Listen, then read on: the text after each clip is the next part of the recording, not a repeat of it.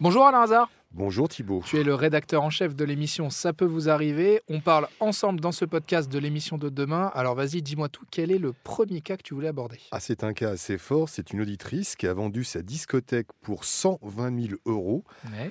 à un acheteur qui, figure-toi, est parvenu à racheter cette discothèque pour 0 centime. Bah, comment c'est possible Il est très fort. Ben, il y a une astuce. Et depuis, donc, on l'apprendra demain. Il n'a pas versé un seul centime. Et surtout, il a revendu la société. Depuis, Ah, c'est exceptionnel. notre auditrice l'a fait condamner, Ok. mais elle n'arrive pas à récupérer son dû. Elle Oh. n'arrive pas à récupérer les 120 000 euros. Donc il a acheté une discothèque pour 0 euros. Oui. Il s'est fait du bénéfice parce qu'il a réussi à la revendre. Exactement, il l'a revendu. Et, Et, depuis, là, le, le clou du spectacle, malgré la condamnation de justice. toujours pas.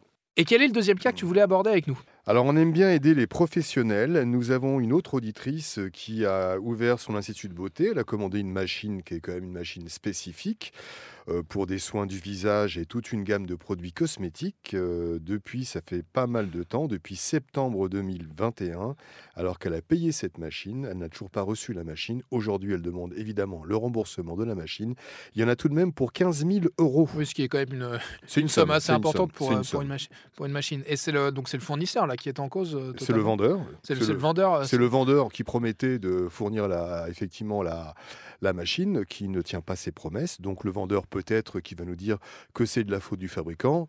N'empêche qu'on a fait un micro cachet et qu'a priori, il aurait pré- promis à l'auditrice de la rembourser. Elle attend toujours. Bon, espérons que ce soit pas un jeu de, de ping-pong entre le fournisseur et le, et- et le vendeur cette fois-ci. Comme tu dis Thibault, Merci Alain Hazard. Rendez-vous 9h30 demain sur RTL. à demain.